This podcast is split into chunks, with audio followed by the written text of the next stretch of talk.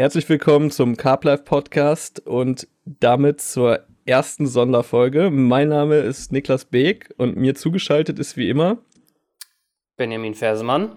Schönen guten Tag. Moin zusammen. Ja, diese Folge wollen wir tatsächlich das erste Mal auf ein Thema so ein bisschen spezifischer eingehen und das vielleicht auch so ein bisschen technisch beleuchten. Und wir haben uns überlegt, dass wir ein bisschen übers Hindernisangeln reden, Benny, ne? Genau, wir hatten ja schon mal eine Themenfolge oder eine, eine Storyfolge über den Rainbow Lake und hatten ja gesagt, dass wir darauf mal so ein bisschen ja, spezifischer und genauer eingehen wollen, was diese Angelei betrifft, vor Hindernissen, auch was man an, an Hardware, an Tackle und so benötigt. Und das wollen wir heute einfach mal tun. Genau, wir denken, das ist äh, ein ganz interessantes Thema.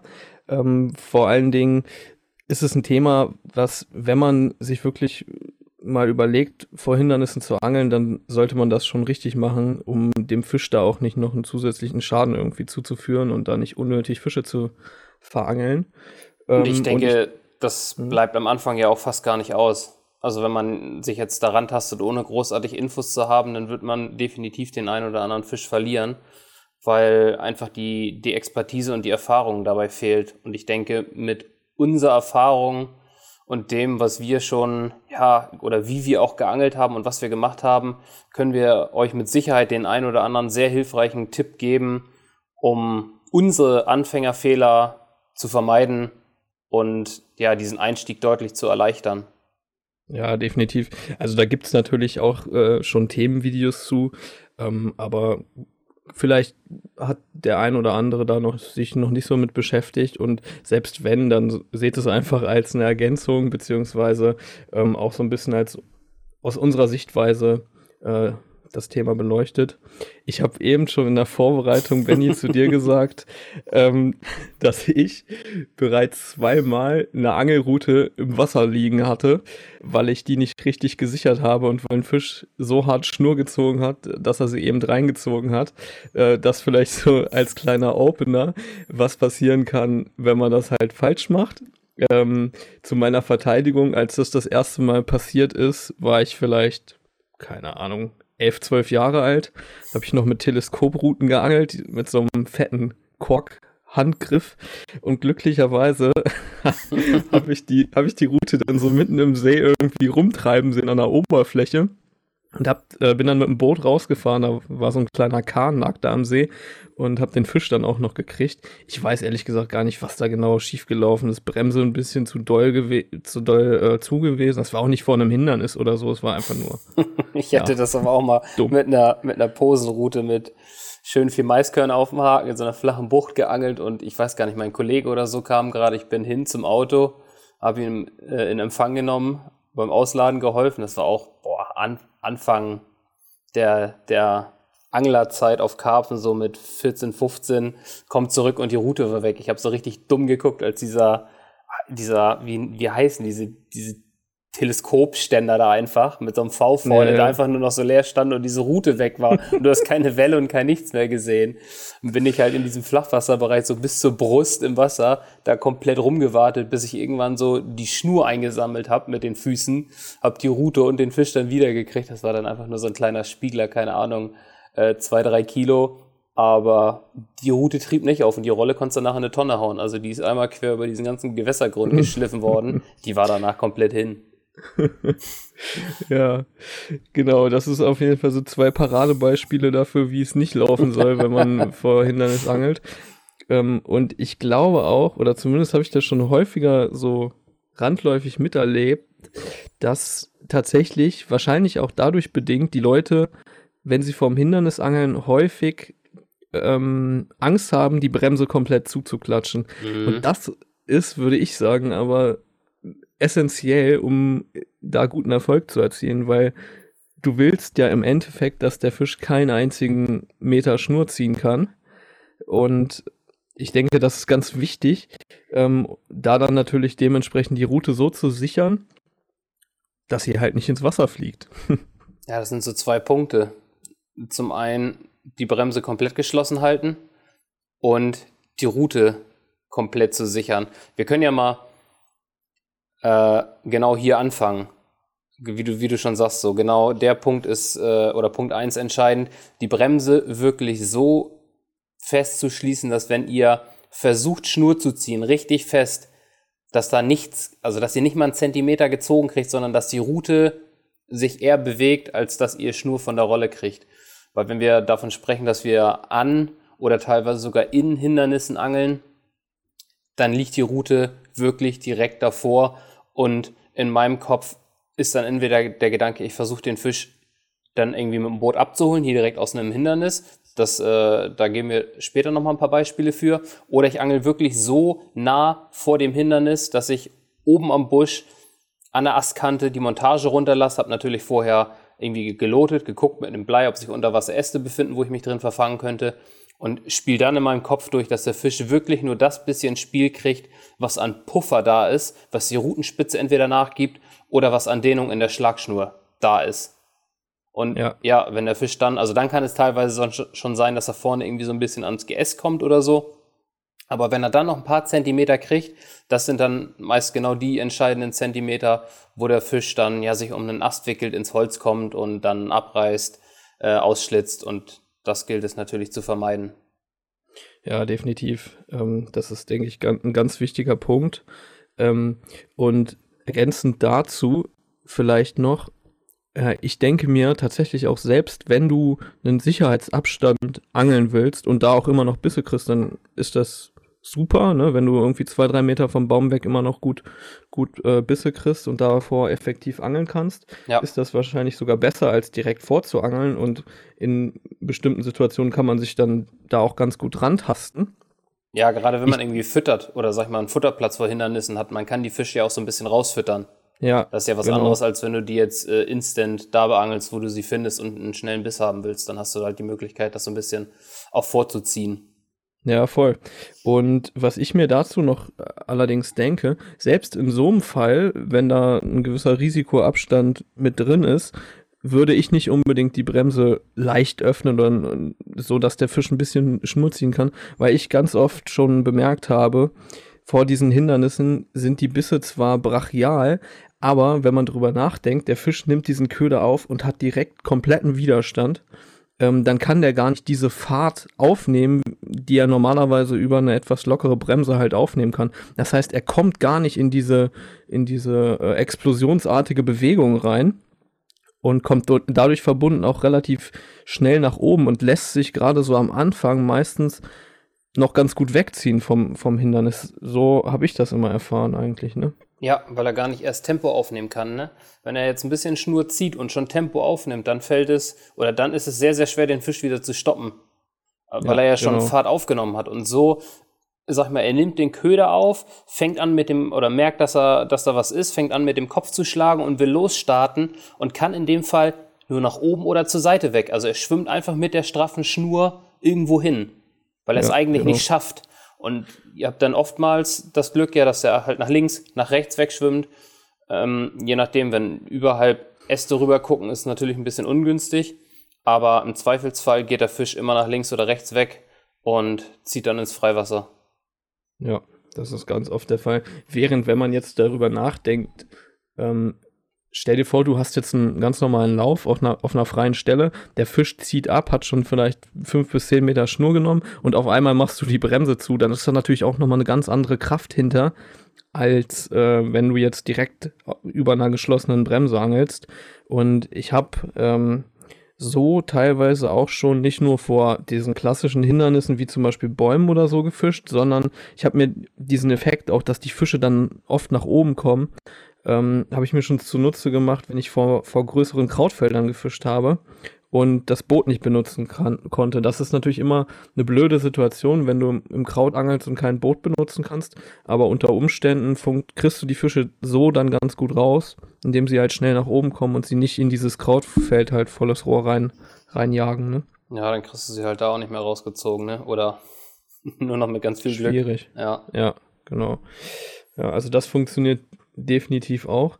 Aber ich denke, damit verbunden muss man natürlich trotzdem darauf achten, weil da immer noch bei einem, bei größeren Fischen oder auch bei, bei kleineren, so wilden Schuppis zum Beispiel, natürlich gut Druck hinter ist. äh, dass das Tackle entsprechend abgestimmt ist. Ne? Ähm, wie gehst du da vor, Benny? Ich würde vorher noch äh, den Punkt der Routensicherung. Ja, ähm, stimmt, haben wir auch schon angesprochen. Genau, haben wir kurz angesprochen, aber da würde ich sagen, das ist so, was, was mich Leute oft fragen, ja, welchen Buttgrip soll ich benutzen, damit die Route fest sitzt? Hm, ist immer schwer zu sagen, weil ich mich gar nicht so großartig mit irgendwelchen Buttgrips auskenne. Ich weiß halt, was, was wir bei Fox im Programm haben. Und da gibt es aktuell, glaube ich, nur einen oder mh, hm, der andere ist, glaube ich, schon raus. Das ist so ein Buttgrip gewesen. Der hat wie so zwei Öhrchen oder zwei drehende Elemente links und rechts. Und du mhm. legst die Route rauf und ziehst sie so nach hinten rein. Das heißt, wenn, dass, wenn du nach vorne ziehst, drehen die sich halt gegen die Route. Über so eine Feder, ne? Genau. Und du kriegst die Route einfach nicht nach vorne gezogen. Und die gibt es nicht mehr, die Dinger? Nee, ich glaube, die gibt es nicht mehr. Also es kann Ach, sein, dass die noch Shops führen oder dass die noch auf der Seite sind. Ich bin mir nicht hundertprozentig sicher. Kann auch sein, dass es die noch gibt. Und als neueste Variante sind einfach diese Rodlocks aus Gummi. Die haben dann natürlich irgendwie so einen, so einen Metallkern drin, wo das Gummi drumherum ist. Da drückt ihr die Route einfach nur rein. Die gibt es in Medium und in Large. Medium für geteilte Griffe, Large für Kork und äh, Shrinktube-Griffe. Die drückt ihr da einfach nur rein und die Route sitzt wirklich bombenfest. Also die Dinger benutze ich jetzt schon die letzten zwei Jahre. Habe sie auch viel ähm, ja, Hook and Hold benutzt und da sitzt die Route halt wirklich richtig fest drin. Ich glaube, ich hatte früher mal welche von ESP. Das waren mhm. auch so eine dicken Gummidinger, da konnte man die Route richtig schön fest reindrücken. Also alles das, wo die Route halt echt knüppelhart drin sitzt, ne? Das, ja, ich. Das ist halt so der wichtigste Aspekt. Es bringt ja nichts, wenn die Bremse komplett geschlossen ist und es hebelt die Route hinten raus. Äh, ein geiles Beispiel dazu. Äh, der Routenbau, der Routenaufbau trägt ja auch dazu bei. Jetzt, wo ich mit Mike letztes Jahr filmen war, ähm, in, in Südfrankreich, da haben wir ja auch äh, an dem Holzsee geangelt und hatten die Routen direkt vor Holz liegen und ich habe die Spitzen hochgestellt leicht.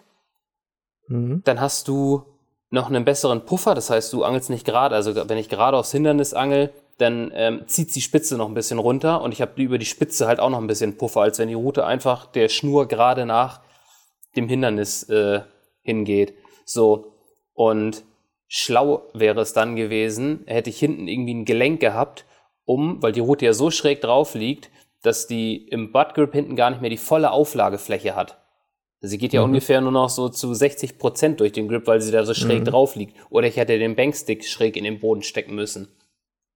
Ja, da war es dann halt auch so Worst Case, dass dieser Biss kommt. Und dann haut's die Route da hinten so raus und die Rolle schlägt vor diesem Bissanzeiger. Alter Verwalter, da hat's noch äh, der Swinger hat die Route gestoppt, weil der Swinger durch, durch den ersten Ring geschossen ist. Die hing da also oben noch dran. Ne? Das wäre mehr Glück als Verstand. Ähm, ja, aber das sind auch wieder so Sachen, da denkt man dann vielleicht gar nicht mehr so dran und jojo, das passt schon. Nee. Passt nicht. Hat nicht, aber das Glück war auf meiner Seite. Ja. Ja, da gibt es ja, glaube ich, extra so, so, so Dinger, sieht man bei französischen Anglern häufiger, die halt häufiger mal die Routen so hochstellen. Ähm, wo du dann, wie du schon sagst, so ein Gelenk hast, um da einfach den Winkel des äh, Bissanzeigers beziehungsweise des äh, Butt Grips halt zu verändern. Ne?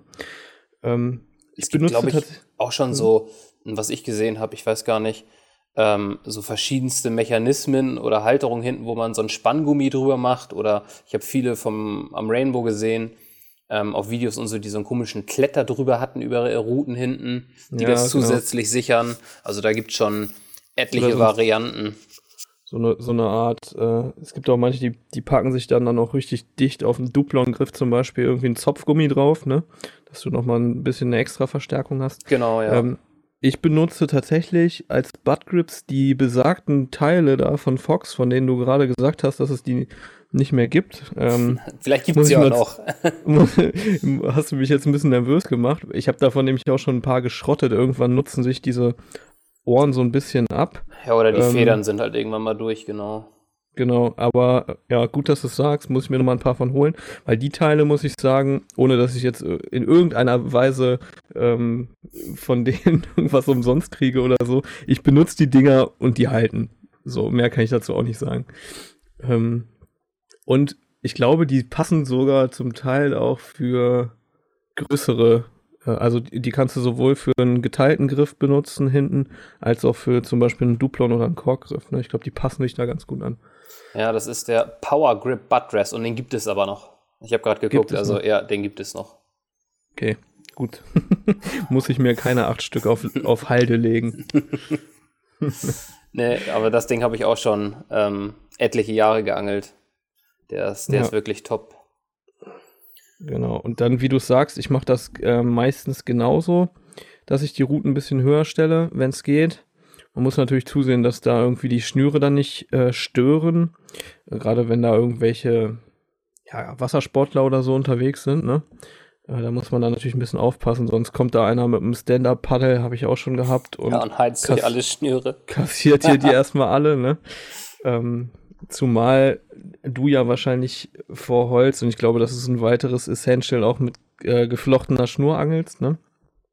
Ja, eig eigentlich überwiegend. Ich habe mir immer mal so eine Faustformel mh, hm, zurechtgelegt, wo ich gesagt habe, okay, alles, was so weiter rausgeht als 50, 70 Meter, äh, angel ich mit Geflecht. Einfach aufgrund der zu hohen Dehnung der Schnur. Mhm. Ich habe mir dann meist, wenn ich auf kurze Distanzen geangelt habe, wollte ich das halt nicht so bretthart haben.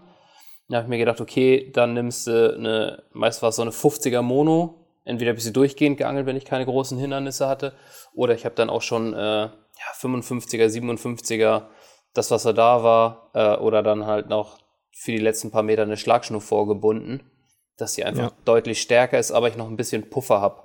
Aber alles, was weiter rausgeht, ähm, ja, nehme ich eine geflochtene Schnur, einfach um da den, den direkten Kontakt sofort zu haben. Ja, die Bisserkennung ist natürlich viel besser und äh, wie du schon sagst, dir fehlt halt einfach die Dehnung und diese Dehnung gerade so ab 100 Meter. Ich glaube, so eine Monophile hat ungefähr eine Dehnung meistens so um die 5%, glaube ich, ne? Und da sind das schon 5 Meter, wenn du überlegst. Diese 5 Meter machen natürlich schon voll den Unterschied aus. Ne? Ah, beim Holzangeln sofort. Ja. Da ist ich hab da alles verloren. Ich habe da tatsächlich auch schon, äh, wie du es aussagst, mit zum Beispiel 50er durchgängig experimentiert, weil ich die auch immer ganz gut werfen konnte. Ähm, wenn ich jetzt auf eine geworfene Route vor Holz gefischt habe, so auf, keine Ahnung, 40, 50 Meter, habe ich da auch sehr gut, gute Erfahrungen mitgemacht. Das hat meistens ganz gut hingehauen. Und wie du sagst, du hast da natürlich was echt Geiles, diesen Dehnungseffekt, damit dir die Fische nicht so schnell ausschlitzen. Ähm, aber den kannst du ja in deinen Aufbau auch integrieren, wenn du einfach eine monophile Schlagschnur vorschaltest, was du wahrscheinlich auch ein Stück weit machst, oder? Mhm, genau. Immer, er kommt immer darauf an, wo, ähm, ob ich, ob ich, ich sag mal, die normale für mich immer so die 57er oder ob ich wirklich viel Hindernisse habe, wo vielleicht auch, ähm, ja, Dreikantmuscheln oder so äh, an, den, an den Büschen am Holz oder sonst wo sind, dann sogar eine 66er. Aber immer gar nicht so viel. Ich sag mal, Meistens mache ich einfach so zwölf Wicklungen plus die Routenlänge, dass ich so bei 15, 17 Meter bin. Also ich bin nicht so, dass ich da 20, 30 Meter raufknall. Äh, mhm. das, das reicht mir meist schon. Weil ich mag, wie gesagt, ich mag das nicht, wenn ich vorne zu viel Dehnung habe. Ja, also ich habe meistens so zwischen 20 und 25 Meter drauf und das haut definitiv auch hin. Ich ja. habe dieses Jahr aber auch, weil ich da werfen musste und ein bisschen weiter werfen musste, ähm, was heißt dieses Jahr, letztes Jahr, sorry. ich bin immer noch in 2021. Äh, habe ich auch mit weniger Schlagschnur ganz gute Erfahrungen gemacht mit geflochtener Schnur, auch wenig Fische verloren. Ähm, was da natürlich noch mit reinspielt, ist die Aktion der Route. Hast du da dann spezielles, ein spezielles Routensetup, das du benutzt? Oder würdest du da auch mit stärkeren Wurfrouten, zum Beispiel dreieinhalb Clipsrouten oder so angeln? Mm, Habe ich auch schon. Also ich glaube, das ist eher, eher weniger entscheidend. Wobei ich schon sagen würde, so eine ganz weiche Route macht gar keinen Sinn, um, mhm. um das gut abzupuffern. So das Mindeste, was ich hatte, waren immer drei Lips. Also ich habe äh, drei gefischt, 3,25, hm, dreieinhalb habe ich geangelt, auch 10 Fuß, 12 Fuß. Also ich gehe halt bei einer Route lieber immer etwas straffer, als zu weich, sodass ich halt immer ein bisschen Rückgrat habe und gerade da auch den Fisch gut wegbekomme und dass der mir nicht so hart in eine Route geht, dass ich den Fisch gar nicht über die Route richtig wegbekomme, weil ich so ein, so eine, so eine Bananengärte in der Hand habe. ja. Ja, ich denke auch, da ist so ein, vielleicht so ein Mittelmaß ganz gut. Ich meine, ich habe jetzt da auch nicht so viel rumexperimentiert. Ich habe drei Lips-Routen, dreieinviertel Lips und dreieinhalb Lips und habe auch mit allen schon vor Hindernissen gefischt. Ich fand die dreieinhalb äh, beziehungsweise die dreieinviertel immer ganz ganz geil. Ich glaube tatsächlich, so wie du es schon sagst, wenn du jetzt so eine voll weiche Route hast, ähm, erstmal hast du dann irgendwann das Gefühl, du kannst gar nicht so viel Druck aufbauen, weil das Ding nicht so viel Rückgrat hat, um den da richtig so wegzuziehen, wie du es gerne hättest. Und ähm, ich glaube tatsächlich auch, wenn so eine leichte Route komplett unter Spannung steht, dann puffert die ja auch nicht mehr großartig, sondern sie ist halt einfach komplett durchgebogen. Ja. Und so eine stärkere Route, ähm, da hast du nach hinten raus noch ein paar Reserven. Das heißt, die biegt sich dann teilweise sogar noch mal ein Stück mehr. Ähm, und ich glaube einfach, dass das der bessere Weg ist. Also so eine etwas stärkere Route nimmst. Ja, das denke ich auch. Also ich bin damit immer ganz gut gefahren, habe die ersten Jahre immer mit einer dreieinhalb, zwölf Fuß dreieinhalb Lipsroute geangelt, die auch noch wirklich eine ja, ganz coole Spitzenaktion hatte. Hm, keine, ich würde sagen, keine parabolische, sondern so semi. Und mhm. da hattest du am Ende immer genug Kraftreserven. Vorne die Spitze hat geil abgefedert und konntest, wenn du Druck brauchst, konntest du auf jeden Fall genügend Druck ausüben. Und auch jetzt, wenn ich viel in Frankreich oder so mit 10 Fußrouten angel, äh, habe ich meist die Explorer-Route und dann auch die Stärke-Variante davon in 3,25 Lips. Mhm. Die hauen auch hin. Ja, damit fahre ich auch ganz gut. Aber ist mir eigentlich lieber, wenn ich, also wenn ich jetzt nicht werfen muss oder so, sondern vom Boot meine Fische abhole, dann, dass ich äh, gern kürzere Routen angel macht auch jetzt irgendwie nichts, dass man weniger Hebel hat oder so, um den Fisch dann vom, vom Holz wegzukriegen. Also das habe ich früher immer mal so gedacht. Das sind, ah, mit einer mhm. kurzen Rute kannst du gar nicht geil, äh, so geil den Fisch kontrollieren und handeln, aber das klappt alles super. Ja, muss ich auch sagen. Also ich habe so ganz günstige Bootsrouten, so 10-Fuß-Dinger. Ähm, mit denen, das wäre jetzt für so ein Angel nicht meine erste Wahl, aber im Endeffekt ist es doch auch ganz oft so, ähm, du kannst jetzt nicht immer deinen Tackle komplett auf alles abstimmen. Ich habe dann Ersatzspulen dabei, wo halt geflochtene drauf ist, starke geflochtene und versuche dann halt quasi einfach mit dem, was ich dabei habe, also seien es jetzt die 10-Fuß-Routen oder halt die etwas äh, längeren vor den Hindernissen zu fischen und das klappt in der Regel auch. Also ich denke mal, dass den Aspekt kann man wahrscheinlich so ein bisschen vernachlässigen, beziehungsweise man angelt halt mit seinen Around-Dingern, die man halt einfach zur Verfügung hat und dann denke ich, passt das auf jeden Fall. Sollte man sich nicht allzu großen Kopf darum machen, sich jetzt extra dafür noch irgendwelche Routen zu holen oder so, ne? Nee, auf keinen Fall. Meinst du, auch rollentechnisch braucht man irgendwas Spezielles? Funktioniert eigentlich auch alles, ne? Ja, also keine Ahnung, rollentechnisch bin ich da sowieso nicht so drin im Thema. Also ich bin da sehr pragmatisch, was meine Angelausrüstung angeht. Ich habe einfach 14.000er Shimanos, von denen ich weiß, dass die funktionieren. Genau. Von denen weiß ich, die kannst du auch mal in den Dreck werfen und die fassen genug Schnur für alles, was ich damit vorhabe. Ähm, Robuste, solide Rollen. Genau, ich denke, was natürlich wichtig ist, wenn ihr jetzt hier irgendwie so kleine Rollen hast, weiß ich nicht, wie die jetzt auch mal im Trend waren, so eine SS 2006, äh, 2600 oder so. Ähm, gut, die sind, glaube ich, auch tatsächlich ganz schön robust, aber man sollte natürlich schon ein bisschen darauf aufpassen, dass die eine entsprechende Achse haben und die Achse halt auch belastet werden kann, weil ich denke, da ist auch schon ein bisschen, äh, da ist auch schon ganz schön Druck drauf. Aber ich habe da nie irgendwelche schlechten Erfahrungen mit irgendwelchen Rollen oder so gemacht, dass mir da was kaputt gegangen ist. Das haut einfach alles hin. Man muss natürlich zusehen, dass man die Bremse anständig zukriegt, klar. Ja. Hätte ich jetzt auch gesagt, da gibt es eigentlich nichts großartig zu beachten, außer dass man jetzt nicht so eine kleine Viertelrolle hat, wo nachher die Achse verbiegt oder so. Aber. Ja. ja. Aber sonst so vom, vom Tackle. Worauf man vielleicht noch eingehen könnte, wäre die generell die Bissanzeige. Ich bin oh, ja. der, ich bin der Meinung, dass man da definitiv Swinger benutzen sollte. Gehe ich voll und ganz mit. Und ja, willst du da vielleicht noch mal ein bisschen näher drauf eingehen? Mm, gerne.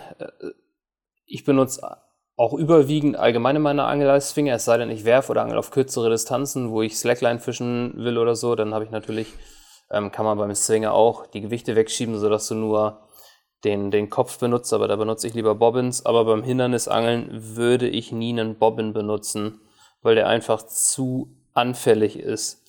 Mhm, sagen wir, die Route liegt am Platz, ich bin zurückgefahren, lege die Route auf meinen Banksticks ab. Das ist auch noch ein Punkt, äh, den man gleich angehen kann. Aber dann habe ich die Schnur gespannt. Das Ding soll natürlich schon richtig auf Spannung sein, damit ich sofort den ersten ja, Kontaktton auch mitkriege. Und entweder müsste ich dann, dann schon einen recht schweren Bobbin angeln, sodass die Schnur unten gehalten wird ein bisschen. Aber ich habe halt einfach gerne den Swinger, kommt immer darauf an, wie weit und wo ich fische. Hab das bei den ähm, Ilu-Swingern, ich glaube, da sind es um die 50 Gramm, die da dran hängen, 40, 50 Gramm. Entweder so auf zwei Drittel oder sogar ganz vorne am, am Swingerkopf hängen das Gewicht. Mhm. Und habe die Schnur dann so weit gespannt, dass ich wirklich nur so zwei, drei Töne habe, die dann bis zum Blank gehen. Das macht dann so dit, dit, dit, und dann ist vorbei. Dann geht's gar nicht weiter. So. Ja. Und die sind halt auch nicht anfällig gegen Wind oder sonst was, dass da, wenn man mal, äh, ja, keine Ahnung, ist ein bisschen stürmischer oder so, so ein, so ein, so ein Hänger oder Bobbin, der baumelt dann da so ein bisschen rum, der piept auch mal, der gibt dann halt auch so, ja, diese Fehlsignale, die will ich gar nicht haben. Das muss solide sein. Piept, genau. Hängen, ne? Ja, weil du hast ja nicht Zeit zu überlegen. Also wenn das Ding da zwei, zwei, die zwei, drei Töne abgibt, dann musst du mit deiner Hand schon an der Route sein und dem Fisch entgegenwirken. Deswegen ja, kommt da für mich gar nichts anderes in Frage. Ja, sehe ich genauso. Also ich habe, äh, ich fische auch gerne mit, mit Bobbins. Ich habe die immer quasi montiert an meinen Banksticks da dran und wenn ich jetzt irgendwie werfe und mit schlaffen Schnur, Schnuren fische, dann halt immer so leichte, leichte Bobbins. Und für alles andere habe ich auch so Basic ich glaube, das sind MK2-Swinger, so alte, ähm, tun ihren Job. Ich mache das dann auch meistens so, dass ich ein bisschen mehr Gewicht dann ruhig ranhänge, also einfach das Gewicht, ja, zwei Drittel oder vielleicht sogar bis nach ganz unten, je nachdem, wie windig es auch ist.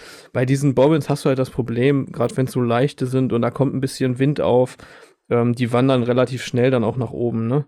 Und ähm, garantieren dir dann im Endeffekt gar keine Bisserkennung mehr, weil wenn das Ding schon oben hängt und da zieht einer, dann kriegst das du unter Umständen keinen Piepser mehr, ne? Ja. Ja, oder auch halt, ja, wenn du da Unterdruck hast oder Wind auf dem Wasser, dann drückt sie Schnur ein bisschen beiseite, genau, und dann hängt er halt direkt oben. Ja, und so kriegst du auch ein bisschen Spannung auf die Schnur, dass du einen schönen direkten Kontakt hast. Ich glaube, es gibt nämlich ähm, definitiv bessere Angelsituationen, um mit einer schlaffen Schnur zu fischen, als wenn du jetzt vor so einem Hindernis angelst. Da soll da schon ein bisschen Spannung drauf sein. Ne? Definitiv.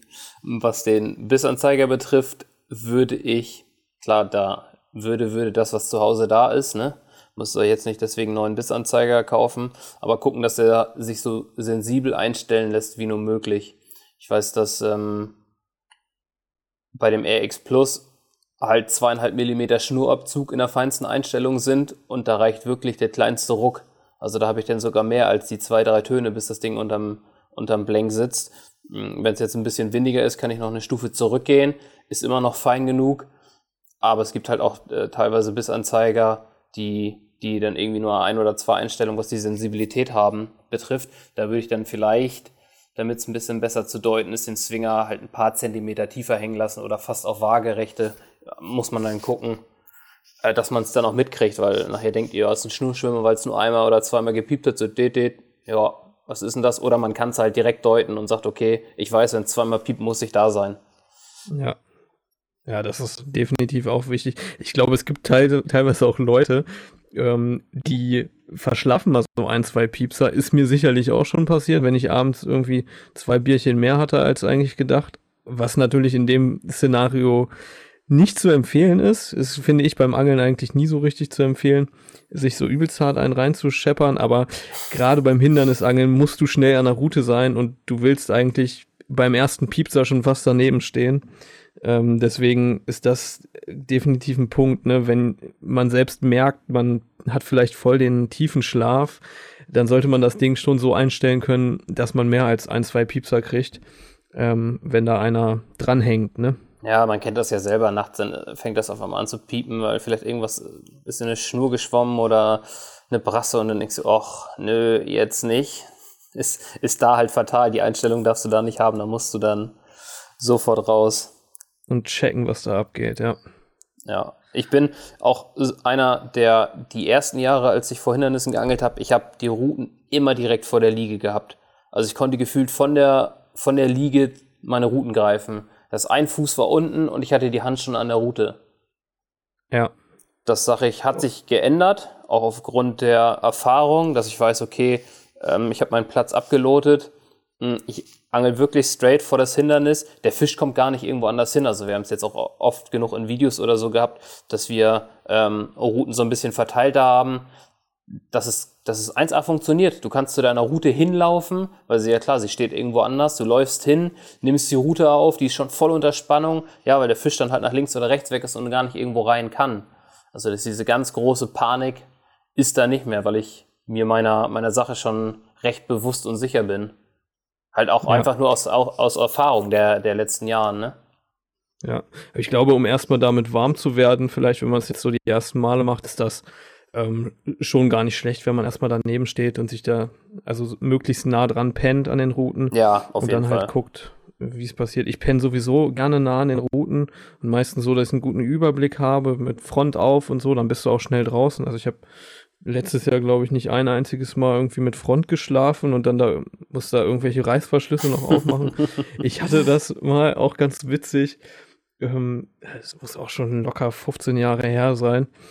da hatte ich noch so ein ganz basic äh, Ehmannszelt und hab irgendwie, da war der Reißverschluss im Arsch und der, der hat geklemmt, als ich einen Lauf hatte und das Ding war unten, die Plane war unten und da bin ich wie so ein Maulwurf unter diesem Zelt lang gekrabbelt, hab dabei noch alle Heringe rausgerissen, um dann zur Route zu kommen, weil du einfach in diesem Moment nichts machen kannst. Das Ding geht nicht auf und du stehst da und willst einfach nur aus diesem Zelt raus. Also oh, da habe ich das schon so erlebt so ein richtig geiles Beispiel. Es war meine erste Nacht mit Mike Püker am Wasser. Meine erste gemeinsame Nacht. So, nachdem sich das entwickelt hatte oder er mich gefragt hatte, ob wir, ähm, ob ich seinen, seinen Film mache, hat er mich eingeladen zu sich ähm, zum Kennenlernen Fischen an See. Das war, glaube ich, so, boah, war Ende März oder so. Mhm. Da bin ich zu ihm, dann haben wir in so einem, ah, ja, kleineren See geangelt, auch mit recht viel Holz und er hatte seine Routen auch vor Holz liegen. Nachts auch gefroren, schweinekalt, so minus ein, minus zwei Grad. Ich auch in einem offenen Zelt und ich glaube, er hatte noch so eine alte äh, Venture-Hütte da stehen und bekommt dann, ich weiß gar nicht, ob das nachts oder früh am Morgen war, bekommt dann den Take vor Holz. Ich bin auch wach geworden, bin sofort mit raus und er war einfach gefangen in seinem Schlafsack. Der Reißverschluss von seinem Schlafsack hatte sich verklemmt und er kam nicht raus und nimm an, nimm an, nimm an. Er war einfach gefangen. Äh, ja, war nicht so schön, weil ich den Fisch dann leider verloren habe. Der ist geschlitzt. Aber auch eine sehr ungünstige Sache, wenn du in der Hektik versuchst, deinen Schlafsack aufzuziehen und der Reißverschluss sich verklemmt. Ja, oh Mann, ey kann wahrscheinlich jeder ein Stück weit nachvollziehen. Ich hatte ganz früher zu den Anfangszeiten, hatte ich so einen Bundeswehrschlafsack, ich weiß nicht, ob du die kennst. Da gab es so die komischen Bundeswehrschlafsäcke, die waren so designt, dass du quasi, Mit der Arme war unten zu und, und dann hast du so Ärmel ja. genau, und eine Kapuze, damit du in, in einer Gefechtssituation möglichst schnell an dein Gewehr kommst oder eben in einer Angelsituation möglichst schnell an deine Routen. Und mit dem Ding bin ich dann immer rausgehüpft. Auch geil. War ganz geil damals, hat ganz gut funktioniert, aber ähm, ja, diese Hysterie, die ausbricht, wenn du ein paar Piepser hast, die kennen wir, glaube ich, alle. Und wenn dich dann irgendwas davon abhält, zur Route zu sprinten, gerade wenn du von einem Hindernis angelst, nicht so gut. Ja, das ist einfach so. Ich fische tendenziell auch nie einen Pot. Ich fische eigentlich immer Single Bank Sticks oder halt wenn mal eine Zweierauflage, wenn ich irgendwie vier Routen fisch, zwei Zweierauflagen, aber in den meisten Fällen angel ich Single Bank Sticks. Zum einen kann ich die Routen einen Tick mehr fächern. Das heißt, ich habe nie die Probleme, dass die Schnüre so dicht beieinander sind. Und mhm. es steht einfach deutlich stabiler. Also Single Sticks schön tief in den Boden rein. Die verbiegen eher, als dass dir da irgendwas umfällt. Ja, ist so. Äh, Sehe ich genauso. Ich angel generell fast nur mit Erdspießen, wo es geht und habe irgendwie mein meine Pots, die ich zu Hause rumliegen habe, die letzten Jahre kaum benutzt, ähm, weil ich das immer geil finde, wenn du die Route ausrichten kannst, ja. genau auf den Platz. Und das ist, glaube ich, beim Hindernisangeln definitiv auch von Vorteil oder in manchen Situationen sogar notwendig, damit du halt nicht noch einen zusätzlichen Winkel schaffst. Außerdem, wenn du jetzt überlegst, du hast da einen Pot stehen und eine Route geht vielleicht so leicht nach rechts weg, dann hast du halt wieder das Problem, dass der Zug dann aus einem Winkel kommt, der dir das komplette Pot dann wieder umschmeißen kann oder die Route runterheben kann, ne? wenn du keine Snackiers hast vor allen Dingen. Alles schon gesehen, ja. Deswegen ist es schon gut, wenn du mit, mit Erdspießen die alle genau ausrichten kannst. Wie gesagt, ich mache das auch in, wenn ich jetzt normal angel, eigentlich fast nur, wenn es geht, weil dadurch bist du flexibler. Du kannst, wenn du mit dem Boot angelst, dazwischen schön dein Boot aufstellen, wenn du eine Route rechts, eine links hast. Mir ist das ehrlich gesagt auch scheißegal, wie das aussieht. Bei mir sieht es immer sehr rudimentär aus am Angelplatz, was jetzt den Routenaufbau angeht. Ich brauche das nicht alles nebeneinander stehen haben und am besten noch die Kurbel eingeklappt. Äh, sehe ich keinen Vorteil drin, sondern ich will die Routen ausgerichtet haben auf dem Platz, weil ich einfach eine bessere äh, Bisserkennung dadurch kriege. Ne? Kurzes Beispiel, ich habe vorhin gerade erst wieder auf Instagram ein Foto gesehen, ich weiß gar nicht, es war bei, bei, bei Corda oder so so eine Bilderserie, da waren die so dicht beieinander, dass die Rollen aufeinander, also nebeneinander so dicht lagen, dass sie sich schon weggedrückt haben. Wo ich mir denke, mhm. ey, also das ist sowas Sinnbefreites. Ich meine, ich bin jetzt auch nicht der Typ, der die mega weit aus aufeinander aufbaut, bei so einer Dreierablage, da liegen die auch schon nah beieinander, sieht auch geil aus, aber ich krieg die Route da ohne Probleme raus, ohne dass ich mir da alles abreiß. Und der, also wenn er jetzt die mittlere Route abläuft, den will ich mal sehen, wie der da rumhantiert. Kurbel eingeklappt, ja. alle links und rechts hängen die Rollen da noch mit drinne. Also was verstehe ich immer nicht. Ja, dann hebst du am besten noch die andere Route mit auf. Mhm. Sowieso piepen alle Bissanzeiger und ja, keine Ahnung. Also ich denke mir dann immer, warum soll man sich das Leben schwerer machen, als es eigentlich sein muss? Ähm, zumal du auch, klar, manche Leute argumentieren, wenn du drei, drei äh, Routen auf einer Stelle hast, dass die Schnüre irgendwie enger zusammengehen und so. Ja, kann, kann alles sein. Ich sehe eher den Vorteil darin, wenn du die einzeln aufstellst, du hast schön eine genaue Bisserkennung, der Kontakt ist direkt auf dem Bissanzeiger. Ähm, und wie gesagt, du kommst auch teilweise besser zurecht, wenn du dann Fisch drillst und die Routen stehen ein bisschen auseinander, dann hast du die Probleme gehen, genau mit den anderen Schnüren. Ja. Aber gut, das ist vielleicht sogar noch ein ganz anderes Thema. Aber definitiv, was man festhalten kann beim Hindernisangeln, am besten die Schnur direkt aufs Hindernis ausrichten, oder? Ja. Also es gibt auch eigentlich nie den Moment, wo ich sage, ich senke ab. Ähm, das mhm. waren boah, ich weiß gar nicht, das sind so wenige Momente gewesen. Ich habe nachher noch das eine oder andere Beispiel parat, auch allgemein zum Hindernisangeln, aber es kommt fast nie vor, nur extrem, in einer extremen Situation, wo es wirklich sein muss, weil dadurch schaffst du dir natürlich auch nochmal wieder mehr Schnur ins, ja. oder du gibst mehr Schnur ins Wasser, was dem Fisch im Nachhinein dazu verhilft, ins Hindernis zu kommen. Weil wenn du jetzt irgendwie unter der Routenspitze fünf Meter Wasser hast und du senkst unter der Routenspitze ab, hat er halt diesen ganzen Knick nochmal, den er gerade ziehen kann, bis du wirklich die volle, die volle Kraft drauf hast. So, und das muss man halt auch immer noch mit ein, einbeziehen. Deswegen absenken ja. eigentlich nie eine Option. Ja, ich senke höchstens, das habe ich schon häufiger mal gemacht, wenn ich jetzt zum Beispiel ans andere, genau, ans andere Ufer fische und das Hindernis liegt noch so auf der Ufer, also quasi die, das Ende des Baumes ist noch auf der Uferkante drauf, dann senke ich gerne kurz dahinter ab, dass die Schnur so ein Stück weit diese Uferkante runtergeht. Mhm. Aber natürlich muss man da sich erstmal ein bisschen rantasten. Ich glaube schon, dass du mehr Bisse kriegst, wenn du so angelst, weil du einfach diese Schnur nicht so direkt da in diesem Bereich drin hast. Ja. Ähm, aber man muss natürlich dann zusehen, dass das halt auch noch alles mit dem Hindernis äh, hinhaut und dann kannst du halt nicht mitten im Holz ablegen, dann legst du halt vielleicht ein, zwei Meter davor und dann passt es wieder, ne? Muss man halt gucken. Aber ja, so wie du schon sagst, ne, direkt an der Routenspitze absenken ist jetzt, habe ich jetzt auch noch nicht, nicht gemacht, halte ich auch nicht für sinnvoll. äh, ja. Ähm, eins hattest du eben gerade noch erwähnt, Snack Ears. Finde ich auch eine ganz wichtige Sache, gerade für Bissanzeiger, die keine hohen Ohren haben wo die Route schnell rausgehebelt werden kann. Gerade wenn man mal auch, wie gerade gesagt, nach links oder rechts wegfischt. Hm, teilweise auch, wenn man die Route ein bisschen zu sehr vorne nach unten geneigt hat, dass die Routenspitze auf die Wasseroberfläche oder sogar ins Wasser ragt und man weit draußen mhm. angelt bei einem ja extrem bis hebelt es dir die Route halt sofort raus. Ja. Das unter, also klar, Snack Ears halten die dann noch in der Balance, aber die, Schn also die, die Route wird auf jeden Fall dann rausgehebelt und der Ton ist einfach weg, wenn die Schnur aus dem Röllchen genommen wird. Das hatte ich auch schon mal.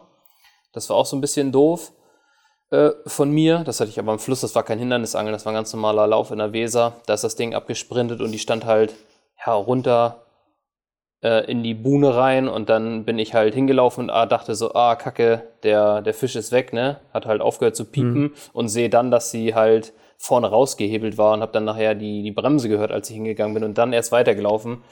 Äh, war jetzt nicht so optimal, aber die Snack Ears verhindern das halt, auch gerade wenn man so ein bisschen halt ums Eck oder so angelt, dass die Route einfach rausrutscht oder dir vom Bissanzeiger fliegt.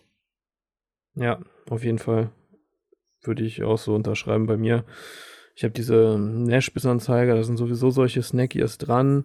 Ähm, wenn das jetzt nicht der Fall ist, kann, kann man die auch, glaube ich, easy einfach nachrüsten. Ja, das ja. macht, denke ich, schon Sinn, dass man das macht, ja. Definitiv, gerade wenn der Fisch, der muss ja nur nach rechts oder links ziehen, das Ufer runter und da ist voll Spannung drauf, zieht er dir die Route raus. Ähm, meistens bleibt die dann hinten noch, hinten noch drin hängen. In ja, in den meisten Fällen, ja. Hatte ich letztes Jahr auch, aber ja, muss ja nicht sein, ne? Nee. Deswegen. Aber wie ihr hört, passiert uns auch immer noch mal wieder das ein oder andere Ding. Ähm, ja, das, ja. das gehört halt dazu, lässt sich halt nicht immer alles planen oder vermeiden. Klar, ich hatte das letztes Jahr auch im Herbst, habe ich äh, die Routenspitzen ins, Wa ins Wasser, äh, so ein bisschen ins Wasser gesenkt, weil voll viel so treibendes Kraut hast du voll oft im Herbst, dass das nicht sich alles in den Schnüren verfängt. Ähm, und da hattest du dann auch das Problem, dass, äh, wenn du dann Biss hattest, die Route ist quasi abgehoben aus dem Bissanzeiger rein, da musstest du auch ein bisschen flotter sein.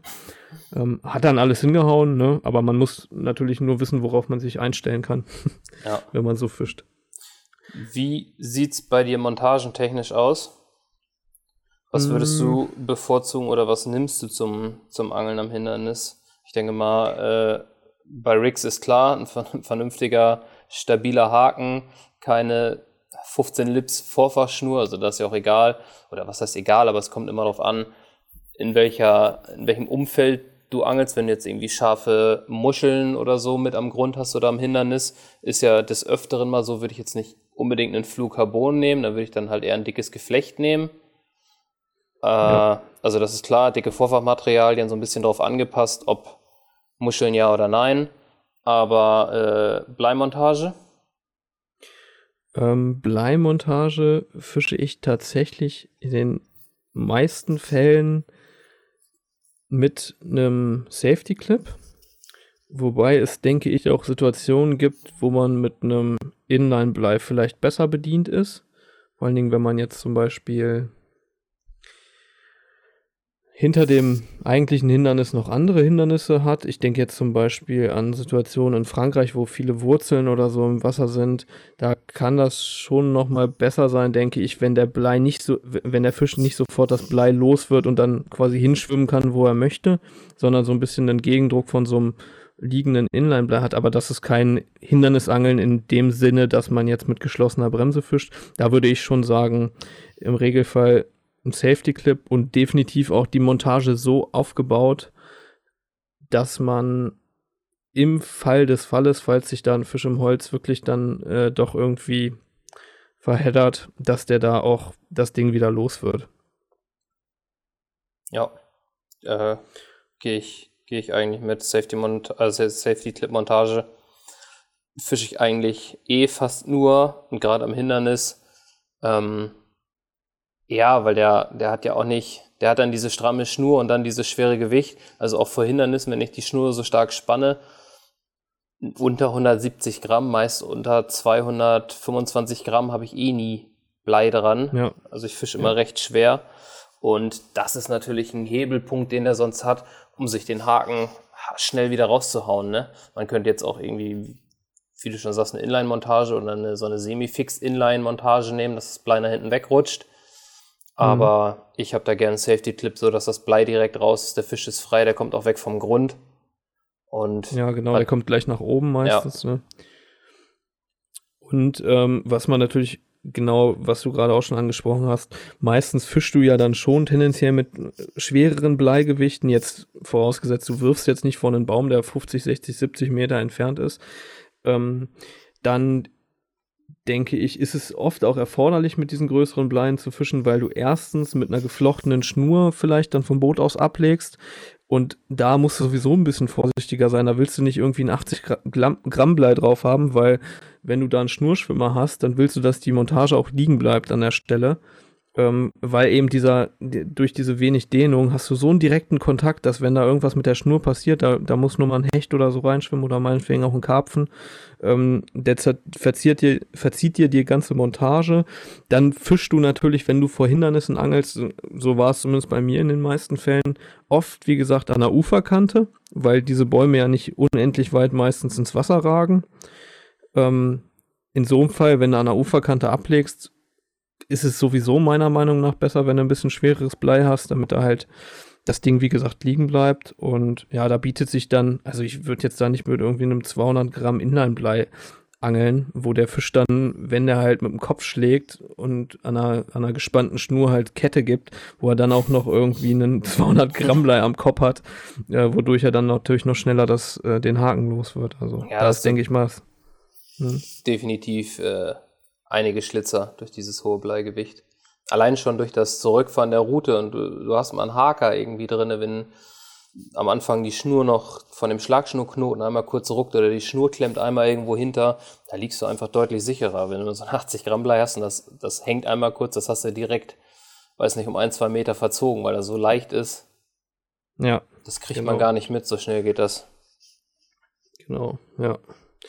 Dann muss man natürlich denke ich, was das Vorfachmaterial angeht.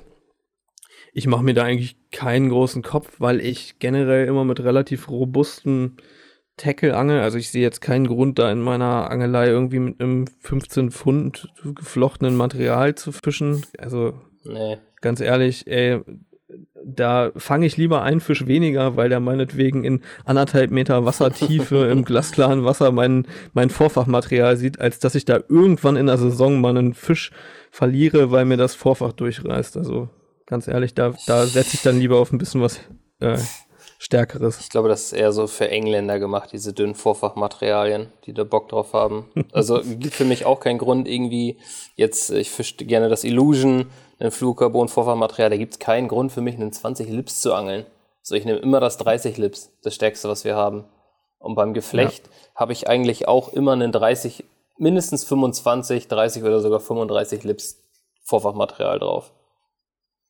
Ja, man darf halt auch nicht vergessen, man angelt im Zweifelsfall auf relativ große Fische. Ne? Wir angeln jetzt nicht hier auf irgendwelche äh, 8, 9, 10 Kilo Fische in einem Parkteich, der kaum Hindernisse hat oder auch keine Muscheln und nichts. Also ich will generell ein relativ solides Vorfachmaterial. Ich gehe da meistens nicht unter 30 Lips und Fische. Habe letztes Jahr viel einen so ein Kombi-Link quasi gefischt aus, äh, ich glaube, das ist 30 Pfund Amnesia.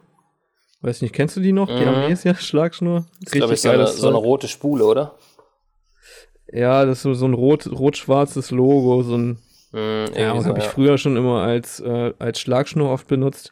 Kannst du auch gut Vorfachmaterial draus binden und dann halt entweder durchgebunden am Derrick oder früher auch viel geangelt, durchgebunden mit einem weichen Haar einfach. Ja. Ähm, letztes Jahr, wie gesagt, dann einfach als Kombi-Rig mit einem mit Stückchen äh, ummantelten 30 Lips Vorfachmaterial. Das Zeug hat gehalten. Ich habe das auch, da war ich auch schon ein bisschen paranoid und dachte, ja, mit dem Knoten da drin, hast du, glaube ich, so, so, einen verbesserten Albright habe ich da genommen. Äh, dachte ich, ja, vielleicht hält das nicht und so, aber da habe ich auch vor Hindernissen mitgeangelt. Das hat auch gut gehalten. Ähm, ja, da denke ich, sollte man lieber eine Nummer stärker nehmen und dann gucken, dass es hält. Und das vielleicht aber noch so abstimmen, dass ähm, die Schnur, wenn da jetzt richtig heftig Druck drauf ist, nicht unbedingt am Schlagschnurknoten reißt, sondern dann eher am Wirbel, ne? Ja. Das wäre vielleicht noch wichtig. Ähm, ansonsten hakentechnisch. Du setzt, glaube ich, da mehr oder weniger immer den gleichen Haken ein, ne? Immer, immer ein Curveschenk in Größe 4. Ich habe mal eine Zeit lang auch einen Zweier genommen. Da hatte ich aber den einen oder anderen Aussteiger bei kleineren Fischen, wobei ich denke, das ist dem geschuldet, weil die einfach viel hibbeliger, sag ich mal, sind, ne, im Drill. Also die mhm. schwimmen mehr umher und zappeln und zotteln darum, dass du einfach durch den größeren Haken und die größere Öffnung ja mehr Spiel auch hast, wo er sich dann schneller den Haken wieder rausoperiert. Oder ja, dann. Die haben teilweise auch voll die weichen Lippen, ne? Diese jungen Fische. Ja. Und bin dann wieder zurückgegangen auf den Vierer. Es gibt aber auch ähm, ja, X-Haken, extra starke Haken. Wobei ich das nicht ganz so geil finde, weil die meisten dann nicht mehr ganz so eine feine, scharfe Spitze haben. Also ich schärfe meine Haken nicht nach. Ich nehme dann einfach mhm. lieber den, den normalen Haken und habe da auch keine Probleme. Also ich habe mal, ich weiß nicht, ob es an der Charge lag oder an der Packung, mal zwei, drei Haken in kürzester Zeit aufgebogen gehabt. Das ist aber schon ein paar Jahre zurück. Mhm, waren aber allesamt kleinere Fische, ich glaube so bis 13 Kilo. Und habe kurze mhm. Zeit später einen Fisch mit über 25 Kilo vorm Holz gefangen und da war gar nichts an dem Haken. Also ja. da gibt's, also wer, wer das möchte, kann da auf extra starke Haken zurücksetzen, aber ich bin der Meinung, dass man auch den, den normalen starken Haken, also in unserem Fall jetzt halt einen ganz normalen Curve-Shank, ähm, der hält. Ja, wenn, wenn du für dich die Erfahrung gemacht hast, dass das hinhaut, dann denke ich, ähm, passt das so. Ich bin halt bei sowas leider immer, ja, wie gesagt, so ein bisschen paranoid. Ne? Ich will immer, dass es möglichst robust ist. Äh, für mich braucht das nicht irgendwie filigran sein. Ich angel ganz selten mit Achterhaken, mit Sechsern auch selten. ja, nie. Teilwe teilweise schon eher dann halt mindestens Vierer. Oder vor Hindernissen würde ich tendenziell auch Zweierhaken benutzen. Benutze ich auch. Äh, ich fische halt so meistens mit Stahlhaken. Ich habe da auch ehrlich gesagt die letzten Jahre nicht mehr viel rumprobiert.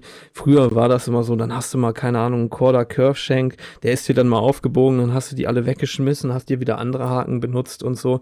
Ich glaube ganz ehrlich, selbst wenn man einen Haken aufbiegt, das passiert halt einfach mal. Es wird bei jedem Haken mal passieren. Es gibt sicherlich Modelle, die sind prädestinierter dafür aufzubiegen, worauf ich vielleicht noch achten würde, also ich würde jetzt nicht unbedingt zum Beispiel mit einem Longshank fischen oh, von einem nee. Hindernis, nee, nee. weil die generell durch den langen Schenkel halt relativ viel, die bewegen sich erstmal im Mund des Fisches ein bisschen mehr, deswegen sind die auch so ein bisschen verpönt, wobei ich momentan irgendwie so ein bisschen das Gefühl habe, dass die langsam wieder so ein bisschen in Trend kommen, die Dinger, mhm. weil es einfach voll die Hakmaschinen sind. Ähm, aber du hast natürlich durch diesen langen Schenkel auch einen viel längeren Hebel, und dementsprechend wirkt dann quasi auf die Stelle, wo sich das Ding dann aufbiegt, nämlich an dem Knick von dem Schenkel zum eigentlichen Bogen, ähm, wirkt einfach eine, eine größere Kraft, ein größerer Hebel und die Dinger biegen schneller auf, denke ich. Deswegen fische ich generell im Kraut und meistens auch vor Hindernissen, meistens mit so normal, so einer normalen White Gape Form, die einfach eine, eine, große Öffnung haben und relativ kurzen Schenkel und relativ dickdrehtig sind, einfach zweier White Gape Stahlhaken. Die Dinge haben, ich glaube tatsächlich, die sind mir noch nie aufgebogen. Welche mir schon aufgebogen sind, sind zweier Stahlhaken, die eher so eine Curve Shank Form haben. An dem besagten holzreichen See in Frankreich habe ich da mal einen aufgebogen. Aber wie gesagt, da würde ich mir jetzt auch erstmal keinen großen Kopf drüber machen. Kann immer mal passieren. Also hatte ich ja, Kann. wie gesagt, auch. Ich habe bei uns auch dann die Curve Shank aufgebogen, dachte, Alter, was ist das? Dann hatte ich mal einen White Gape dabei, der ist dann auch mit aufgebogen, halt in dieser Serie. Äh, mhm. Dann denkst du dir auch, oh, soll ich jetzt wieder stärkere nehmen? Und da war dann so die, die Zeit, dass wir die, dass ich die Muster gekriegt habe von unseren X-Haken und ja, da war erstmal Ruhe, aber bin dann halt, wie gesagt, wieder zurückgegangen auf die, auf die normalen. Und wie du sagst, bei dem White Gape, den finde ich, der fällt halt echt klein aus. Da gehe ich auch auf einen, auf einen Zweier, weil der Haken einfach an mhm. sich kleiner ausfällt. Ja, genau, das ist ja auch dann von, von Hersteller zu Hersteller unterschiedlich. Und welches Rig man angelt, ne? Ich angel halt überwiegend halt ähm, das D-Rig, da ist der Curve Shank einfach perfekt. Auch ja. die, die Vierer Hakengröße meiner Meinung nach perfekt dafür. Und äh, ja, Kombi-Link oder so. Mh, mm, oder auch wenn man äh, krautreich angelt, du hast halt bei dem, bei dem White Gape diese nach innen gebogene Spitze wie beim Choddy. Glaube, die bietet dann einfach nochmal so ein bisschen mehr Halt oder einen besseren Sitz. Ja, das ist dazu auch immer so mein Gedanke. Ähm, ja, wie gesagt, ich glaube, dazu kann man tatsächlich nochmal ein eigenes Thema aufmachen, so generell, was so Rigs und so angeht. Ich meine, wir haben schon hier und da mal durchklingen lassen, dass wir uns da nicht einen allzu großen Kopf machen, aber trotzdem hat man ja so ein paar naja, Gedanken dazu und so ein paar Leitprinzipien, will ich es jetzt mal nennen, wo, wo, man sich so einen Kopf drüber macht. Ne? Ja. Ne? Jeder hat im Endeffekt das, womit er irgendwie schon gut gefangen hat und äh, wenig Ausschlitze hatte und dem er vertraut. Und ich glaube, wenn man sowas halt einfach vor Hindernissen einsetzt, dann ist man schon auf dem richtigen Weg im Endeffekt, ne? Ja, das denke ich auch. Und man sollte halt auch nie, nie ideenlos bleiben. Man sollte nicht immer das gleiche Schema durchziehen. Jedes, jedes Hindernis ist verschieden, jeder See ist verschieden und es gibt so viele Arten, wie man irgendwie ja, zum, zum Ziel kommen kann. Ich kann mal ein ganz cooles Beispiel nennen. Das war von meiner ersten, von meiner ersten Frankreich-Tour an den Mont Bell. Das war sogar noch, mhm. Ende, das war Ende März, da kam das früher gerade so richtig durch, dass wir ähm, einen Anstieg hatten von den ersten Tagen, die noch so bei knapp über 20 Grad liegen, hatten wir, glaube ich, am dritten Tag schon 30 Grad. Und dementsprechend schnell hat sich das Wasser auch erwärmt und genau in dieser Woche sind die ganzen Fische ins Flachwasser gezogen. So dass ich eigentlich, also sie waren immer irgendwo in diesem überfluteten Waldgebiet äh, im Holz, so dass es eigentlich die ganze Zeit darum geht, an Hindernissen, in Hindernissen zu angeln. Und sie standen nachher wirklich alle in dieser ganz flachen Bucht, die so anderthalb Meter Wassertiefe hatte. Überall Bäume, Büsche, alles komplett überflutet und unten drin halt diese dicken Maschinen. Und mhm. da, da hattest du diesen ganzen Wald und man konnte sich am Ufer hinsetzen und hatte so eine, eine kleine Schneise, so eine Passage, die war, keine Ahnung, die war ein paar Meter breit. Hattest dann links deine Büsche, rechts hattest du so einen großen Baum und vor dir hattest du dann eine so eine querlaufende Baumreihe und da, da unten haben sich übelst viele Fische aufgehalten. Und mhm. ich dachte, hey, es muss doch eine Möglichkeit geben, da ranzuangeln. Wenn ich jetzt hier die fünf Meter davor angel, kriege ich eh nicht einen einzigen Biss, weil die die ganze Zeit da drinnen stehen. Und du hattest halt noch so ein bisschen Gras am Grund.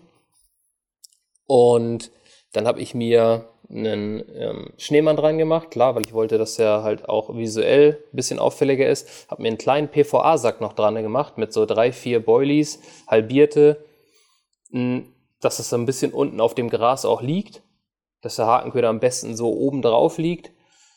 Bin dann rausgefahren, habe das Ding direkt vorne an dieser Baumreihe runtergelassen, habe dann meine, meine zwei, drei Meter noch zurückgemacht und von diesem Baum ging genau über diese Schneise, in der ich mich befunden, befunden habe, ein großer Ast drüber. Da habe ich dann einfach so einen Gummi-Expander genommen, habe den oben rangeknotet. Kennt ja jeder, der ja. dann einfach nur diesen U-Haken unten und habe mhm. in meine Schlagschnur eine Schlaufe gebunden. Habe einfach eine große Schlaufe mitten in meine Schlagschnur geknotet, habe die dort eingehängt, eingehangen in den Expander und bin zurück zum Ufer. Ich weiß nicht, zum Platz waren das so lass mich lügen, 30, 30 Meter ungefähr. Hab die Route auch so leicht schräg nach oben aufgestellt, schön gespannt und du hast dann wirklich nur noch, ähm, weil der Fisch nichts nehmen konnte, die Schnur ging auch von diesem Ast steil direkt zu diesen Bäumen runter an diesen Platz, aber es war halt nicht anders möglich zu fischen. Ähm, und hab dann nach eineinhalb Stunden einen Biss gekriegt. Du hast richtig gesehen, wie der Ast sich bewegt hat und wie die Spitze gewippt hat und dadurch hat es dann immer so det, det, det, immer so ein bisschen gepiept und du wusstest sofort, dass ein Fisch dran ist das habe ich auch nicht alleine gemacht, sondern wir waren zu zweit. Das heißt, einer konnte das Boot nehmen, ich konnte mich um die Route kümmern. Äh, wir sind hin, er hat sofort die Schnur aus dem Expander ausgehongen und ich habe den Fisch, weil nach links und rechts waren halt auch nur ein paar Meter, da war komplett überall Holz, habe den Fisch sofort mhm. nach oben gepumpt und es kam mir so vor, als würde der Fisch noch gar nicht checken, was los ist. Der hat sich gehakt, der konnte gar nicht irgendwie großartig irgendwo hin, weil alles hat halt diese Expander abgepufft. Der, den konntest du auch so ein bisschen ziehen. Das war ja nicht bretthart. Das heißt, der, der wollte flüchten ins Holz und weil der so mittig hing, zu allen Seiten, wo der hin wollte, konnte er nicht hin. Und als wir da waren, haben wir den einfach nur nach oben gezogen. Der kam sofort hoch und wir haben ihn abgekeschert. Und das mit, und ja. das, und das war ein Fisch über 20 Kilo. Mega, ja. Ja, und meistens ist es ja dann tatsächlich auch so, das kann man dazu vielleicht auch noch äh, festhalten, der Fisch wird in den seltensten Fällen genau in den Baum reinschwimmen, wo du diesen Expander befestigt hast, weil er immer gegen diesen Druck schwimmt, was man sich natürlich auch zunutze machen kann, ne? Genau, und er wäre gar nicht zu diesem Baum gekommen. Also er hatte echt, der, der Ast ging halt von diesem Baum weg und es war halt genau so viel Platz in alle Richtungen, weil der so perfekt hing, mhm. dass egal wo der hin wollte, ja, war, war nicht die Möglichkeit da, um, ähm, um irgendwo in den Hindernis zu schwimmen. So der Gedanke, dass es dann wirklich auch genau so geklappt hat. Wir hatten in dieser letzten Mega, Nacht ne? ähm, auf die die und eine ähnliche Art, vier Fische, davon waren äh, zwei Fische noch über 15 Kilo und ein weiterer, den ich am nächsten Morgen hinter, hinter dem großen Baum gefangen habe, auch nochmal über 20 Kilo.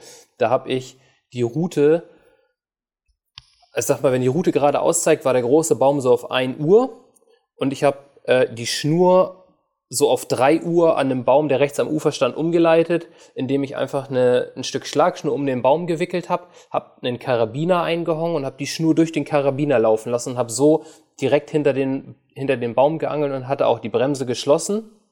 Der Fisch mhm. konnte halt nach links und rechts, theoretisch, aber dadurch, dass geschlossen war, also dass die Bremse zu war, konnte er keine Schnur nehmen und der große Vorteil, ich konnte ihn vom Hindernis über den Karabiner wegdrillen. Der Karabiner ist mhm. glatt. Ich konnte einfach, bin zur Route, habe Druck gegeben, habe den Fisch weggepumpt. Wir sind mit dem Boot hin und als wir am Karabiner ankamen, hing der Fisch schon unten. Also Karabiner, Schnur ging runter zum Wasser und der Fisch war schon da und wir konnten ihn abkeschern. Geil, ja. Ja, genau, da muss man teilweise dann noch ein bisschen kreativ sein, gerade wenn es um solche Gegebenheiten geht, die man, also das ist ja da in Frankreich gerade an, an dem besagten See oder wenn die jetzt auch zum Beispiel über andere solche Stauseen mit Vollstau halt redest, wo wirklich ganze Wälder überschwemmt sind, ähm, das ist natürlich nochmal ein anderes Level. Da muss man vielleicht auch ein bisschen kreativ sein. Ich habe an dem besagten See auch schon sehr viel geangelt. Also wahrscheinlich am meisten von meinen ganzen Seen, die ich in Frankreich befischt habe. Ähm, und habe da natürlich auch irgendwie mir versucht, irgendwas zu überlegen, um mit diesem ganzen Holz fertig zu werden, weil die Fische beißen da halt einfach. Auch nach der Laichzeit sind die da meistens noch drin und äh, du kriegst da halt Bisse. Und ich habe da zum Beispiel mir auch mal das Kraut ein bisschen zunutze gemacht. Ich habe über diese äh, Bäume und an diesen Bäumen vorbeigefischt vor Krautfelder, wo ich auch äh, Bisse gekriegt habe, hatte die Bremse relativ locker dann und die Fische sind einfach ins Kraut gezogen. Du hast sie dann mit, mit dem Krautberg hochgezogen und konntest sie ab, abkeschern, was natürlich auch geil war, weil so musstest du dir um das ganze Holz auch keinen Kopf machen. Aber das sind, glaube ich, ganz schön spezielle Situationen. Da, da, können wir theoretisch auch noch einen kompletten Podcast mitfüllen, glaube ich. Ja. Ähm, auch, ich denke auch gerade zum Beispiel so an Nordfrankreich, an diesen ganzen Seen, wo relativ große Schilffelder sind, wo die Fische dann ins Schilf reinlaufen und so. Da haben wir, glaube ich, beide auch noch ein, zwei geile Geschichten auf Lager, mhm. was das Angeln da drin angeht. Ähm, aber vielleicht um dieses klassische Hindernisangeln mit geschlossener Bremse äh, frontal vor Hindernissen so ein bisschen abzurunden. Ich glaube, was wir noch nicht erwähnt haben, ist tatsächlich der Winkel zum Hindernis. Ähm, ich glaube, du würdest mir zustimmen, wenn man sagt, dass es im Optimalfall so läuft, dass du frontal gegenüber eines Hindernisses angelst und dann eben direkt frontal davor fischt, sodass der Fisch äh, jetzt quasi, wenn du die Bremse zumachst, dass du ihn halt gleich davon wegziehen kannst. Und ähm, andere Situationen, die nicht so wünschenswert in so einem Szenario wäre, ist, du hast zum Beispiel rechts von dir geht ein Ufer lang, an diesem Ufer ist ein Baum und du fischst quasi parallel zu dem Ufer runter und fischt vor diesem Baum und der Fisch muss einfach nur ein Stückchen nach rechts schwimmen und ist im Baum drin, ne? Ja. Genau. Das habe ich schon mitbekommen, dass das funktioniert hat. Ich habe es selber so noch nicht gemacht. Mhm. Mhm. Ich habe das aber schon mitbekommen, dass einer also parallel zum eigenen Ufer vor die Büsche geangelt hat und die Fische sind rausgezogen. Mhm. Mike sagt immer, große Fische gehen nicht ins Holz. Da muss ich ihm zu einem großen Teil recht geben. Ich kannte einen Fisch, den, den habe ich zweimal vor einem Hindernis gefangen, das war damals ein Zielfisch von mir.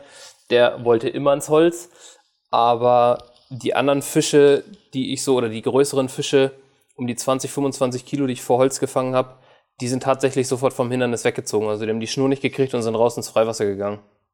Mhm. Also als wären die so ein bisschen cleverer und sagen, Alter, ich schwimme mich jetzt mit der Schnur nicht hier im Holz fest, sondern äh, ich schwimme erstmal raus und die Kleinen versuchen auf Biegen und Brechen in dieses Hindernis reinzumähen und dadurch die Äste zu schroten. Scheißegal, ja. was passiert.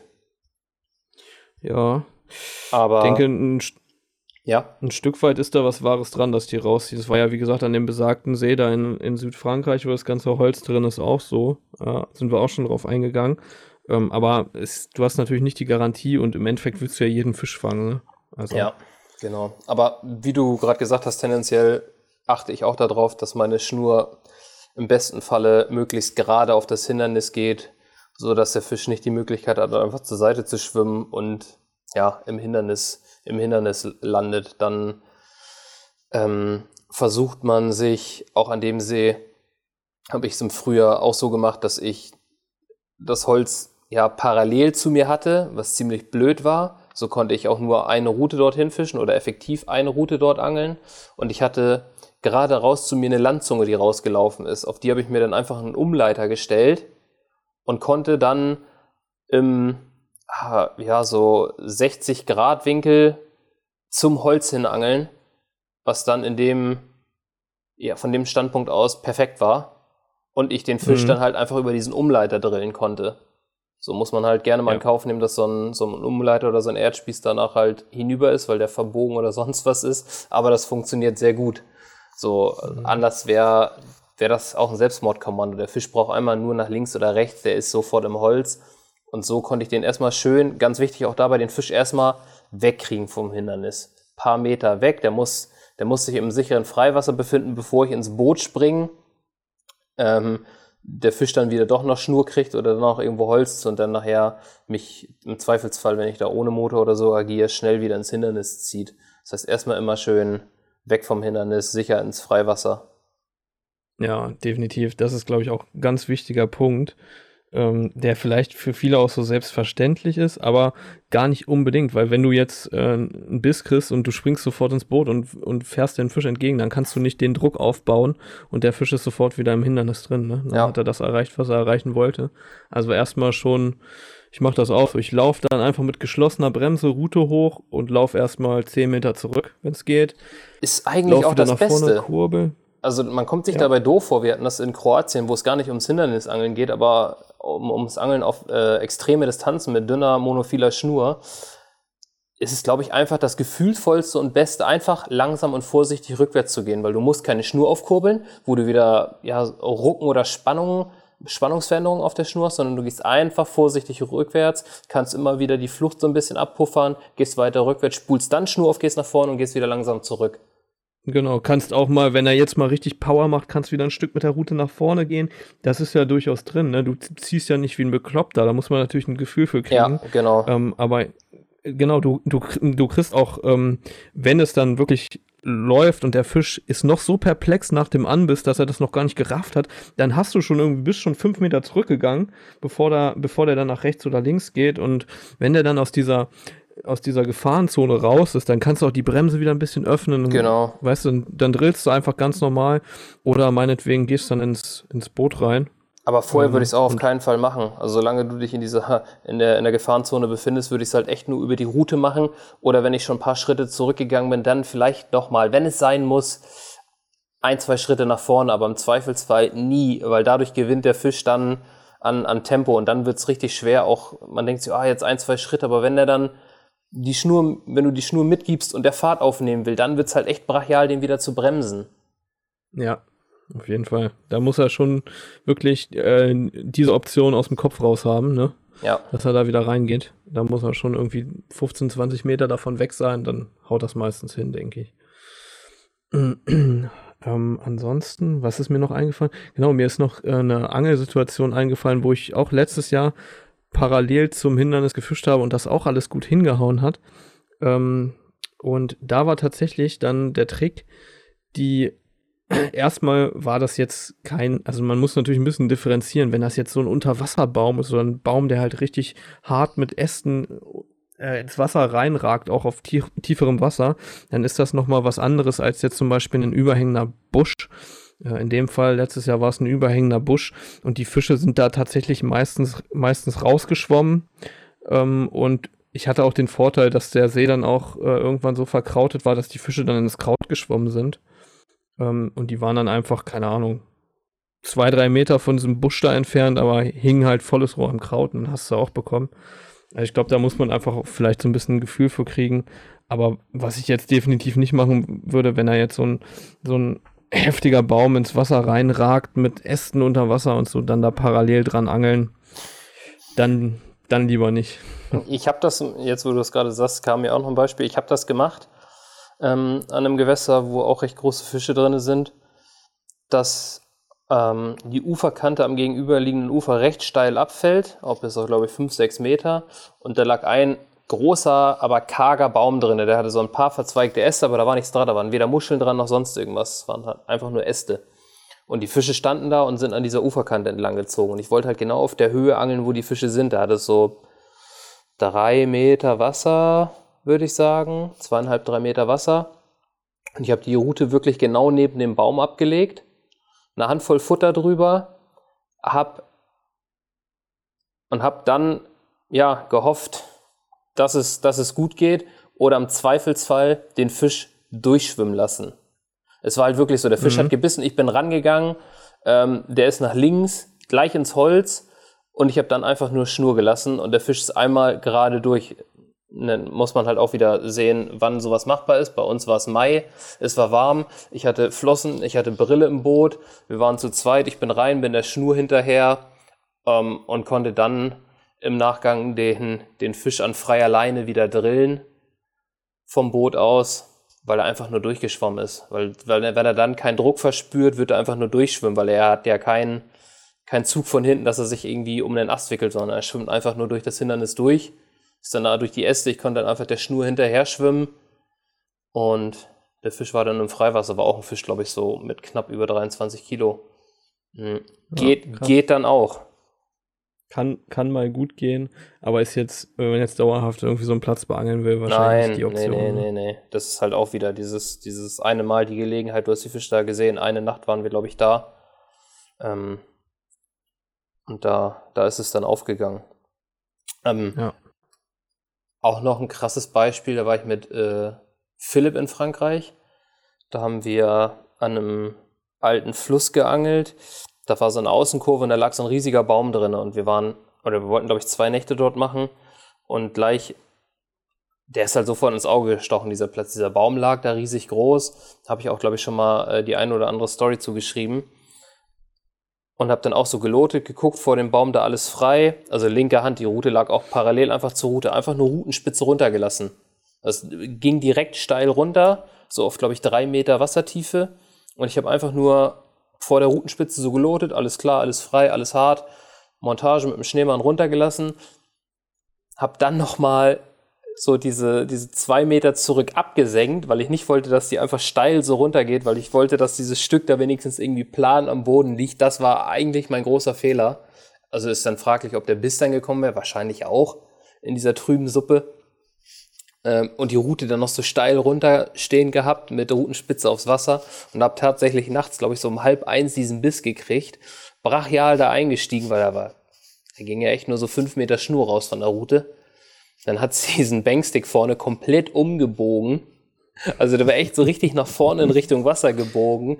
Bin zur Route, mm. hing, hing erstmal alles fest. Ja, weil dieses äh, scheiß Absenkblei sich dann irgendwo in einem Ast verfangen hatte unten, ne? Und dann hatte ich mm. da halt richtig Probleme.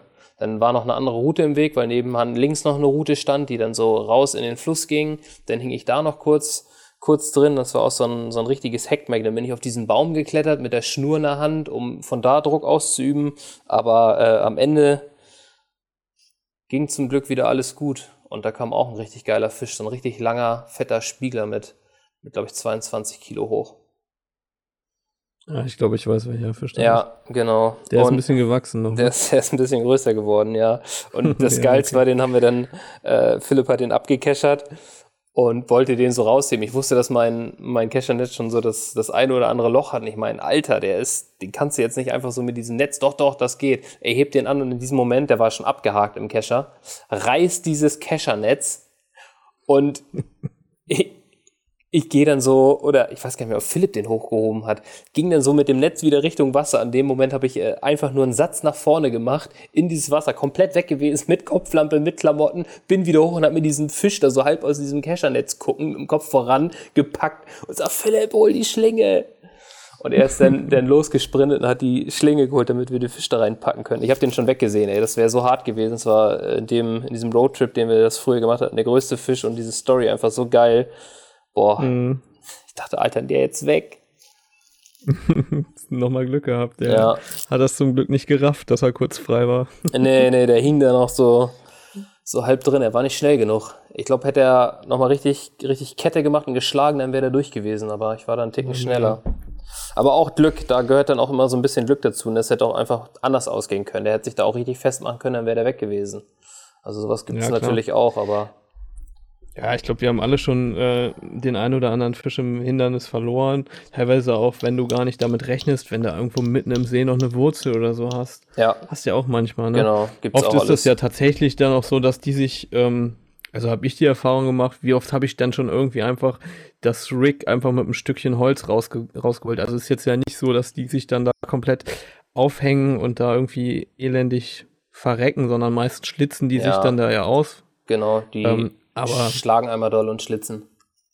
Ja, aber es ist natürlich eine Art des Angelns, wo man sich wirklich im Klaren sein muss, dass man es möglichst so gestaltet, dass dem Fisch halt nichts passiert, dass du den Fisch sicher rauskriegst oder im Zweifelsfall meinetwegen biegt dir mal einen Haken auf oder der, da schlitzt mal einer, das passiert alles, klar, keine Frage, aber man sollte das wirklich versuchen, immer so zu gestalten, dass man die Fische auch rauskriegt. Ne? Genau, und so viel Bedacht wie möglich immer im Wohle des Fisches und dann ja. im Zweifelsfall echt sagen, okay, den Meter weiter vom Hindernis weg als den Meter noch rein und Hauptsache ich krieg den Biss und reiß den Fisch dann ab.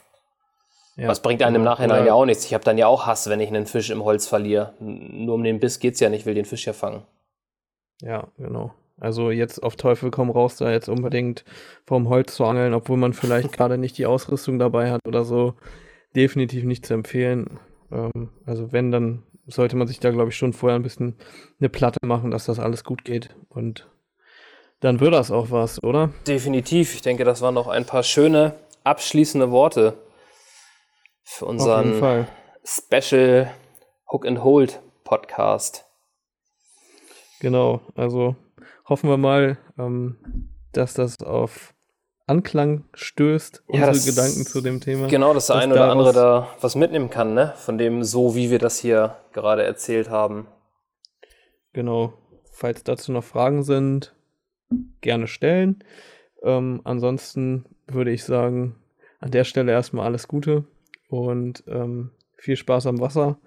Und wenn er es macht mit dem Hindernisangeln, sorgt dafür, dass er es halbwegs anständig macht, dass der Fisch, wie gesagt, noch mit einem äh, relativ unbeschadeten, äh, naja, halt unbeschadet davon kommt, ne? Ja, genau so würde ich sagen. Ansonsten vielen Dank fürs Zuhören und bis in zwei Wochen.